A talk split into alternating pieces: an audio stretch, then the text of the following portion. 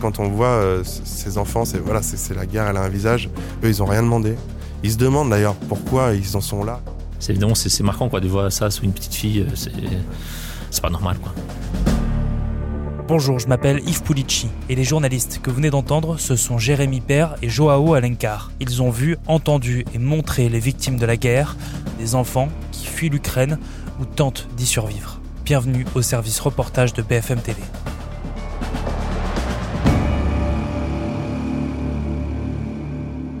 Salut Jérémy, salut Joao. Salut, Salut Yves. Où êtes-vous en ce moment? On est à la rédaction, on est rentré vendredi et là on est euh, juste à côté de la, de la cafétéria en train de discuter avec vous. Vous êtes parti combien de temps? Vous avez commencé votre périple à Moscou, c'est ça?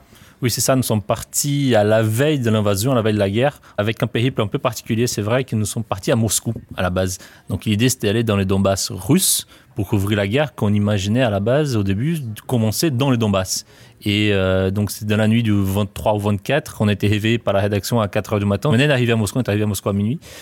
Et on a découvert que finalement l'invasion n'était pas forcément que dans le Donbass, mais ça arrivait à Kiev directement. À ce moment-là, qu'est-ce que vous faites? La rédaction donc nous appelle, nous dit euh, Poutine a lancé l'opération militaire partout en Ukraine. Il va falloir que vous vous prépariez assez vite parce qu'on part en édition spéciale.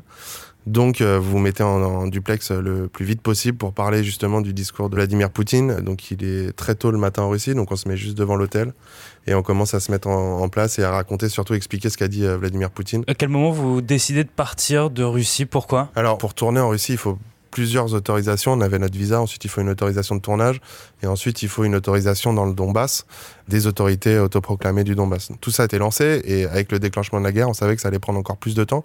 Donc on a travaillé euh, à Moscou, on a fait une manifestation euh, non autorisée, on, a fait notre boulot, on a aussi fait rencontrer des moscovites euh, pour avoir leurs sentiments sur ce qui s'était passé. On avait fait un tournage aussi avec des personnes qui avaient été arrêtées et avec leurs avocats, donc on avait fait à peu près tout ça, et on savait que ça allait prendre énormément de temps, et donc on serait plus utile de l'autre côté en Ukraine, donc en accord avec la rédaction en chef, on s'est dit bon, euh, maintenant on, on pourra pas faire beaucoup plus, donc on a pris la décision assez vite. On est resté trois jours. Absolument, oui. Et l'idée, c'était d'aller directement à Kiev. C'est pour ça que nous avons demandé, nous avons, en accord avec la direction, avec la rédaction, de faire les périples, de répartir depuis euh, Moscou vers, euh, vers Varsovie. Parce qu'en plus, c'était à partir du moment où, euh, où on a pris cette décision-là, c'est que toutes les interdictions de vol sont euh, de tous les pays. Donc on est arrivé à l'aéroport de Sheremetyevo avec nos bagages prêts à partir avec un vol à 21h.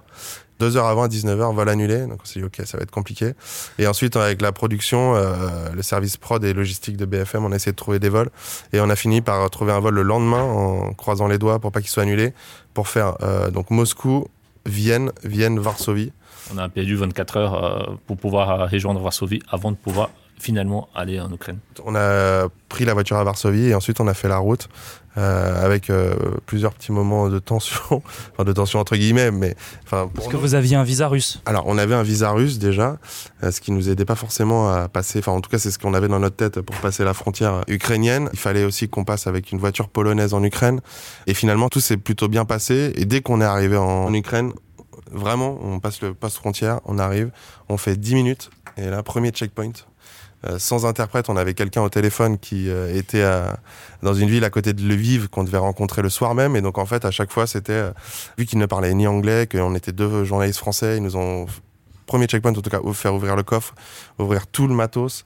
Euh, ils cherchaient des armes, ils nous demandaient ce qu'on avait pris des bidons d'essence, de la nourriture euh, aussi, qu'est-ce que c'était, etc. Et donc, à chaque fois, on appelait notre, euh, notre fixeuse, notre interprète, qui, elle, était à quoi, deux heures, trois heures de route de nous, et qui leur parlait. Et ça a été ça pendant euh, ouais, 10 ou 15 fois, jusqu'à la retrouver assez tard le soir à côté de Lviv. Et Juste, on- un fixeur, c'est quel est son rôle? Un fixeur, alors un fixeur, ce qu'on nous on appelle dans notre jargon un fixeur, c'est un interprète, c'est quelqu'un qui est notre interface avec le monde euh, ukrainien, qu'on non seulement sur la langue, la culture. On va discuter avec lui pour savoir euh, ce qu'il faut faire, ce qu'on peut, ce qu'on aimerait faire, ce qui est possible de faire. Et lui va nous aider à traduire, à mettre en place un peu tout notre travail. Il est indispensable, sans lui on peut rien faire. Pendant trois heures de route, oui, on avait passé une quinzaine de checkpoints faciles et au moins une dizaine de fois, on a dû appeler pour que ça parte en haut-parleur, pour qu'elle explique, voilà, ils vont venir bien chez moi et tout ça. Donc, elle explique euh, en ukrainien. Ah, D'ailleurs, on a essayé à chaque fois de ne pas montrer notre passeport, justement, on montrait la carte des presses. On évitait justement notre passeport parce qu'on avait des visas russes. J'avais même un visa biélorusse aussi sur mon passeport pour d'autres émissions euh, dans le passé. Donc, euh, évidemment, ça n'aidait pas. À un moment, c'était vraiment très tendu. Vous avez été mis en joue par une Kalachnikov. Oui, alors ça c'était euh, quand on avait décidé de partir de Kiev, donc bien dix jours après, pour euh, aller à Bilatserkva où il y avait une zone civile qui avait été bombardée et euh, on arrive à un gros checkpoint de sortie de Kiev qui était tenu par des militaires. Enfin d'ailleurs très difficile à voir si c'était des militaires ou des civils parce qu'il n'y a plus vraiment d'uniforme. En tout cas il y a des grosses kalachnikovs. Donc on avait l'habitude, on en a fait peut-être des centaines de checkpoints. Donc je commence à sortir mes, les cartes de presse, c'était moi qui étais au volant, Joao à droite et notre fixeur derrière. Et là, il pointe sa Kalachnikov, il nous voit, il voit presse sur la voiture et il fait sortir tout de suite, sortir tout de suite. Avec, c'est la première fois. Et avec euh, la Kalachnikov vraiment braquée sur nous, vous sortez de la voiture, donc on sort de la voiture avec un réflexe de mettre les mains, euh, de lever les mains. et là, on sent que c'est tendu, que notre fixeur a un peu peur parce qu'il était plus jeune que nous, qu'il est, voilà. En tout cas, nous, on était un tout petit peu plus serein, même si on n'est pas vraiment serein. Et euh, Joao était avec d'autres personnes à droite. Il nous demande d'ouvrir le coffre et on sort toutes les valises, tout. Et euh, avec la calache pointée sur nous, euh, heureusement, je regarde, il avait pas le doigt sur la détente son doigt sur la détente, ça aurait été un cran supplémentaire. C'est-à-dire que s'il y avait un, mauvais geste, quelque chose, euh, et même sans faire exprès, quoi. Et là, en fait, il a, on voyait bien son doigt qui était pas sur la détente, mais quand même avec la, la, la calache pointée sur nous. Et à chaque fois, au lieu de nous montrer avec son doigt, euh, ce qu'il voulait qu'on regarde, il le montrait avec, son canon. Moi, j'ai fait tous les sacs. Il a vu l'ordi, il a demandé à regarder, à ouvrir l'ordi. Et après, Joao, il lui a demandé de regarder les rushs de la caméra. Oui, les rushs de la caméra. Et en fait, pendant qu'il montrait les valises, les trépieds, tout ça, en fait, juste avant, en arrivant au checkpoint, une dizaine de minutes avant, on avait croisé sous la, dans, dans Kiev encore, sur la route, on avait croisé des chats ukrainiens. Et du coup, j'avais fait quelques images avec mon iPhone, avec mon portable, euh, pour envoyer à la rédaction, pour montrer justement le déploiement de l'armée la, de ukrainienne, tout ça. Et on sait très bien qu'en fait, tout ce qu'ils veulent pas qu'on filme, c'est tout ce qui est militaire. Donc on sait qu'on n'a pas le droit de faire ça. On n'a pas le droit de filmer tout ce qui est militaire. Mais bon, nous sommes là aussi pour montrer, pour faire notre travail. Donc euh, évidemment, on les filme discrètement avec, euh, avec les portables. Et donc à ce moment-là, je me dis tout de suite que s'ils regardent mon portable et qu'ils voient ces images-là, Là, on prend après des risques, on aura peut-être un peu de soucis. Et donc, c'est à ce moment-là que pendant que Jérémy euh, montre les valises, j'ai fait semblant d'appeler, j'ai fait semblant et j'essaye d'effacer. Donc, j'efface toutes les vidéos que j'avais fait, donc vidéos que j'ai jamais pu envoyer à la rédaction finalement. Mais j'ai effacé très vite pour, pour éviter qu'ils voient ça. Donc, après, il regarde la caméra, il regarde des tournages qu'on avait fait. Et après, il nous a demandé nos passeports et là, il tombe sur nos visas russes. Donc on se regarde, on fait bon, ça va être compliqué. Et en fait, à la frontière ukrainienne, ils nous ont pas mis de tampon. Donc en fait, ils se demandaient comment on, avait, on était arrivé de Russie euh, jusqu'à Kiev. Pas pourquoi. Et euh, bon, ça on n'explique pas. Et, euh, et, après, il me dit mais euh, c'est un peu du baragouinage entre l'anglais, l'ukrainien et notre fixeur. Et en fait, ils nous disent ok, on va devoir vérifier tout ça. Et euh, on a la présence d'esprit de, dans notre boîte mail de montrer les billets d'avion on est passé par Vienne, par Varsovie. Il voit que la, il voit de toute façon que la voiture est polonaise. Et donc il y a eu ouais, 25 minutes de grande tension quand même. Et après on est resté une heure et demie. Euh... Et on s'est expliqué. Tu as montré ton fil Twitter aussi pour montrer qu'on faisait le reportage, le reportage qu'on a fait. On a montré ok, on avait des visas russes, mais on avait aussi des visas américains, des visas US, afghans, on a visa euh, d'autres pays, du Venezuela, donc d'autres visas des, des missions qu'on avait fait avant. Donc on disait, ok, on a des visas russes, mais nous sommes reporters, donc c'est normal qu'on voyage, et voilà. Donc c'est pour ça qu'on a plusieurs types de visas, y compris un visa biélorusse pour moi. Vous avez eu peur à ce moment-là C'est pas les moments plus difficiles loin de, loin de ça de la mission et mon inquiétude est, est passée très vite. C'était quoi le, les moments les plus difficiles du coup de la mission? Je pense que c'est euh, c'est le fait de s'habituer avec les sirènes et les bombardements. Je pense que c'est ça qui est, c'est une tension permanente en fait. La nuit quand on va se coucher et qu'on entend les sirènes. Tous les jours, tout le temps, il euh, y a ces, ces sirènes, cette, cette tension permanente. Vraiment tout le temps, tout le temps, tout le temps, tout le temps, tout le temps. Quand on rentre le soir euh, après la journée de tournage, quand on monte, parfois on monte dans les abris, parfois on monte dans la chambre. Il y a toujours un pincement, euh, quelque chose de physique quand on entend la sirène. Plus les jours avançaient, plus il y avait une joie quand notre fixeur nous disait fin de l'alerte. On commençait à crier, à se dire ah, ok, on peut souffler. Sauf que trois quarts d'heure, une heure après, ça repartait quoi. Mais ouais, parce qu'il faut dire que nous, comme tous nos collègues, en fait, on peut pas à chaque fois qu'il y a une alerte, c'est-à-dire qu'il y a une menace de bombardement imminente, on peut pas aller se cacher à chaque fois, on peut pas aller dans l'abri à chaque fois, parce que sinon on passe la journée dans les abris. Il y a eu des matins où on entendait une quinzaine d'explosions, et l'après-midi on est obligé d'aller tourner parce que c'est notre métier, on n'est pas là pour rester à l'hôtel, donc on a pris le risque de sortir euh, sous alerte. Donc en gros on se met dans la voiture, on entend la sirène pour aller à l'hôpital pour enfants. On peut parler de ce reportage à l'hôpital pour enfants? On prend la décision donc de sortir. Pareil, une alerte qui commence au moment où on sort, on se dit bon, c'était à quoi 20 minutes de l'hôtel? On se dit on y va, on n'a pas le choix. Enfin voilà, il faut qu'on aille montrer ça. On arrive devant euh, l'hôpital, euh, personne ne répondait vraiment au téléphone. Il y avait des gardes armés. Euh, bon, Et finalement, on arrive à rencontrer l'attaché de presse de l'hôpital. On est devant, elle nous dit OK, j'arrive. Là, on entend une grosse explosion. On fait OK. Donc on redescend. Euh, juste à côté, il y avait une espèce de souterrain, donc on se met à l'abri. Le métro. Bouche de métro. Et euh, là, il y a un, un des gardes qui vient nous dire OK, c'est bon. Donc on traverse l'hôpital. Et là, on, on prend tout de suite conscience voilà, que un- ça va être un tournage assez compliqué parce qu'on voit déjà, on rentre dans ce hall, on voit beaucoup de personnes, de gens assez fatigués sur leur visage. La- la- L'attaché de presse est, a un visage, mais euh, ravagé par la fatigue. euh, on se dit que ça va être compliqué. On voit donc des gens qui viennent donner des médicaments, euh, des couvertures, de la nourriture. Et ensuite, on descend quasiment instantanément au moins deux, c'est le service radiologie. Et là, tout est transformé. On voit des lits euh, partout, des enfants. Le service de neurochirurgie infantile a déménagé au sous-sol de l'hôpital. Là, c'est un patient difficile, un autre là-bas avec sa maman et encore un avec une sonde. On ne peut pas les opérer dans ces conditions sans matériel stérile. Ces enfants gravement malades n'ont pas pu être transférés. Ils n'ont pas vu la lumière du jour depuis maintenant plus d'une semaine. Euh, on commence à rencontrer une première petite fille, une petite blonde qui a 12 ans, qui est avec ses, nounours, euh, avec son petit cahier à dessin et sa maman qui est à côté. Elles répondent, elles nous expliquent qu'elles ont, qu'elles étaient venues faire des examens euh, au début de la guerre et qu'elles sont d'une certaine manière restées coincées là, que ça faisait, qu'elles étaient là depuis le début de la guerre et qu'il y avait une espèce de vie parallèle qui était mise en place ici, quoi. Avec elle, elle s'était fait des copines, la, petite fille. La maman, elle, elle était un peu avec son portable allongé. Et puis bon, première partie du tournage commence à être, enfin voilà, l'innocence de cette petite fille euh, qui sait qu'il se passe quelque chose. Je dessine une robe. J'ai peur à cause des bombardements. Je suis là seulement avec ma mère. Mon frère et ma grand-mère sont loin.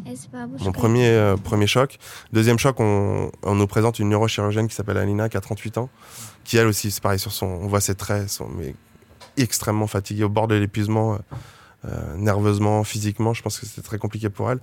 Et on lui pose quelques questions, elle nous explique un peu ce qui se passe, et puis ensuite elle nous emmène dans son service, on passe euh, porte en porte, et on arrive dans un couloir, une espèce de L avec euh, des enfants qui étaient allongés. euh, J'ai le petit, un petit bébé qui est en train de, qui a un gros pansement sur la tête, qui est en train de, bouger tout seul. Il y a certains enfants qui n'ont pas leurs parents, euh, et elle qui nous explique qu'ils peuvent rien faire. Si, eux, ils n'ont pas pu être évacués en fait.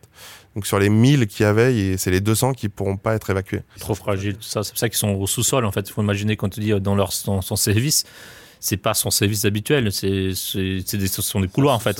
C'est au sous-sol aménagé, dans des, des couloirs avec des matelas par terre. Et c'est ça qu'elle appelle maintenant son service. C'est pour ça qu'elle disait même des opérations très compliquées. Elle pourrait plus faire ces opérations-là parce qu'il n'y a pas la- les moyens de les faire au, au sous-sol du, du bâtiment, quoi. Et, on- et donc on tourne, on fait ça euh, assez. euh, on, on prend le temps, mais on essaye d'être aussi assez rapide parce qu'on sait qu'on est dans un endroit euh, qui a déjà été frappé il y a deux jours. Donc, enfin, en tout cas, par ricochet, mais qu'une roquette est tombée dessus. On sort de ce reportage euh, clairement marqué. Et on dit à la rédaction, on- ça va être un sujet euh, qu'on veut impérativement monter, qu'on rentre à l'hôtel et on, on le monte, euh, on le monte le soir. euh, Entre tout- le duplex. entre- entre les duplex, ouais. Comment vous vous sentez à ce moment-là Comment vous en parlez entre vous? En- je sais pas si on en a beaucoup parlé. On enfin, il y avait pas beaucoup. on- si on a, on ça s'est vu sur nos visages. Moi, je sais que j'étais euh, vraiment, euh, vraiment ému parce que, euh, voilà, ça, ça parle à chacun. évidemment des enfants. Moi, j'ai une petite fille. on se projette évidemment. Enfin voilà, c'est, quelque chose d'inhumain. C'est horrible. de voir ces gens-là dans cette situation. Puis en fait, surtout, on se dit que ça va pas s'arranger, quoi, et que ça va être encore pire. Et en fait, là, c'était déjà la, disons, la deuxième séquence qu'on avait euh, liée avec les enfants, c'est-à-dire en- quelques jours avant, auparavant qu'on en était encore à Ouman. Ouman, c'est à 200 km de, de Kiev, plus au sud. C'est sur un axe euh, qui a été bombardé dès le début, Ouman, parce que c'est sur un axe euh, principal du pays, parce que ça relie la Odessa tout au sud à Kiev. Donc euh, les familles là-bas descendaient, on était dans un hôtel à Ouman avec un énorme euh, parking souterrain. Donc il y avait plusieurs familles qui venaient, même la famille des, salariés de l'hôtel. En fait, toutes leurs familles venaient passer la nuit au, parking pour s'abriter. Et c'est là où on avait croisé plusieurs familles. C'est une séquence aussi très forte parce que justement ça concerne les enfants. Et les enfants en temps de guerre, c'est évidemment c'est l'une des premières victimes. Et là, on croise plusieurs familles qui plusieurs parents qui nous disent, qui nous expliquent en fait qu'on voit des enfants jouer, jouer comme un peu comme si de rien n'était. Et euh, les parents qui nous expliquent qu'en fait, ils n'arrivent pas justement à raconter ce qui se passe, à expliquer ce qui se passe aux enfants, qu'ils n'héritent pas ça, c'est trop difficile, et qui préfèrent inventer une autre réalité. C'était qu'en jeu, c'était un exercice militaire, tout ce qu'ils faisaient là-bas, c'était juste euh, une sorte de jeu. Je mens un peu, je leur raconte des histoires, je leur invente des jeux, mais ma fille aînée comprend tout, pas la petite. Je suis là parce que la sirène a retenti. Quand ça arrive, on prend vite nos téléphones, nos affaires importantes, et on vient ici, au sous-sol. On ne se sent pas en sécurité, mais on n'a pas le choix. Les parents, ils sont dans, dans, cette dualité qui est assez compliquée pour eux parce qu'ils doivent mentir à leurs enfants, mais ils vivent aussi euh, ce qui se passe. Et on a rencontré euh, le père, justement, qui nous a même interpellé en disant Vous êtes une télé française. Euh, moi, j'ai un message à faire passer à Vladimir Poutine. J'aimerais qu'il me regarde dans les yeux, et ceux de mes enfants, de tous ces gens qui se cachent. Qui lui a donné le droit de se comporter comme ça avec nous? Lui aussi très ému, très fatigué, parce qu'il faut comprendre que ces familles, à ce moment-là, elles faisaient 6 ou 7 fois l'aller-retour. C'est-à-dire qu'elles étaient dans leur chambre, il y avait une sirène, elles descendaient. Et ça, 6 ou 7 fois par jour, au milieu de la nuit, la journée, etc. Et donc il y a une fatigue psychologique qui est immense. Ils, sont, ils étaient à bout, à bout, à bout, à bout. Mais on sentait une détresse terrible euh, de rien pouvoir faire, d'être avec ses enfants, de, de devoir faire ses allers-retours, de mentir, de voir ses enfants, de compter la nourriture. De... Et ça, ça, ça, aussi, c'était euh, aussi très très marquant. C'était euh, assez touchant, peut-être l'une de ces reportages avec l'hôpital le plus touchant qu'on a pu faire, je pense. Dans ce reportage-là, vous parlez à une petite fille. Comment est-ce qu'on fait pour, quand on est journaliste, poser des questions à une petite fille qui a fui sa ville, qui est dans un, un hôtel, dans un sous-sol? On ne sait pas quelle, dans quelle mesure elle comprend la guerre. Dans quelle mesure elle comprend la guerre. Donc, commencer à lui demander ce qu'elle fait ici, euh, ce qu'elle a fait euh, dans la, dans la journée, euh, comment ça s'est passé, avec qui elle est, pourquoi elle est là. est-ce que, voilà, et après, au fur et à mesure des, des réponses qu'elle nous donne, on arrive à cerner un peu où elle en est. celle qu'on a fait, a priori, comprenait un peu ce qui se passait et avait voilà, des, un discours euh, assez enfantin, mais pas forcément naïf justement. Et, euh, elle savait, euh, elle savait ce qui était en train de se passer. C'est évidemment c'est marquant quoi de voir ça sous une petite fille. C'est pas normal quoi. Pourquoi ces sujets vous ont marqué particulièrement? La guerre, elle a un visage en fait. Avec ces gens-là, c'est de, de, de, comprendre que c'est pas que des images de bombardement, que des combats. c'est que ça touche surtout les civils qui sont dans des situations euh, de, stress euh, intense, de panique, de savoir qu'ils partent juste avec un sac à dos. On en a rencontré beaucoup aussi à la gare. Quand on discute, vous, allez où euh, On sait pas, on part. Et ça, nous, moi j'avais déjà vu ça quand on avait fait un vol retour, quand j'étais allé à Kaboul avec Juan Palencia, on avait déjà vu ça et, là on l'a revu à quoi à 3 heures de vol de, Paris quand on voit ces enfants, c'est voilà, c'est la guerre, elle a un visage, eux ils ont rien demandé, ils se demandent d'ailleurs pourquoi ils en sont là, etc. Vous êtes rentré vendredi en France, chez vous. Comment est-ce qu'on en parle de tout ça, de ces visages, de ces témoignages à votre famille, à vos proches? Quand on rentre, euh, tout le monde nous pose énormément de questions. Comment c'était D'abord déjà à la rédaction. et puis après, quand on rentre chez nous, moi avec mes proches, en gros, on en parle, on fait un, gros débriefing et puis après on essaye de passer à autre chose. Euh, parce que sinon, en fait, on n'avance pas. quoi. Oui, c'est un peu pareil pour moi. J'essaie, on essaie de parler, même si, disons, pour certains proches, euh, surtout mes parents, par exemple, j'essaie de ne pas raconter non plus tous les détails. Par exemple, le détail du checkpoint qui était, qui était tendu de ça. Au bout d'un moment, il faut essayer de, de, couper un peu, même si c'est, sincèrement, c'est impossible. N'est pas, on a tout. Surtout que c'est pas comme si on était parti sur un événement qui était fini qu'on rentrait après la fin d'un événement. Et là, on peut en parler, mais au bout d'un moment, c'est l'événement, il est fini. Tous nos collègues sont là-bas. Tous les gens qu'on a côtoyés pendant une dizaine de jours, évidemment, ils sont encore dans une situation dramatique. Donc, on prend des nouvelles d'eux quotidiennement aussi. Donc, notre fixeur, on lui écrit quasi tous les jours, je pense. Et, euh, donc, c'est très difficile de couper, sans doute. Je pense que c'est quasi impossible. On était d'une certaine manière heureux de rentrer. Euh, de revoir nos proches, etc. Mais à partir du moment où on a passé la frontière polonaise, on s'est dit en fait, euh, c'est très paradoxal, mais on, part, on laisse des gens, le conflit, comme disait Joe, continue. Et, et, et, un sentiment un peu d'abandon des, des, des, des, gens qu'on a rencontrés. On sait qu'ils sont encore dans des situations extrêmement compliquées. Et de savoir que de toute façon, à mon avis, à partir du moment où on a pris la décision de rentrer, enfin qu'on devait rentrer, c'est pas forcément nous qui avons pris la décision, mais on était, ça faisait partie du processus avec la rédaction chef. Euh, on sait qu'on va y retourner. C'est une certitude, on verra dans quelles conditions, mais... Euh... Et justement, là, c'est quoi le programme des prochains jours? Vous savez quand est-ce que vous repartez en Ukraine? Bah Là, on a 15 jours de repos, mais on va, devoir, on va se repréparer mentalement, euh, à y repartir, mais c'est en fonction de l'évolution du conflit et de, des besoins de la rédaction chef. Oui. Comment toi tu vas passer tes prochains jours? Je reste encore une, quelques jours à Paris, après je pars en Provence pendant, quelques, pendant une semaine, histoire d'essayer de couper un peu plus avec Paris, mais même si on, évidemment on restera en contact euh, en permanence, je pense. Et moi je reste à Paris, mais euh, essayer de couper parce qu'on coupera pas vraiment. Bah, merci en tout cas, bon courage pour essayer de couper, pour vous reposer en tout cas. Merci. Merci, Merci beaucoup. Merci, merci à toi Yves.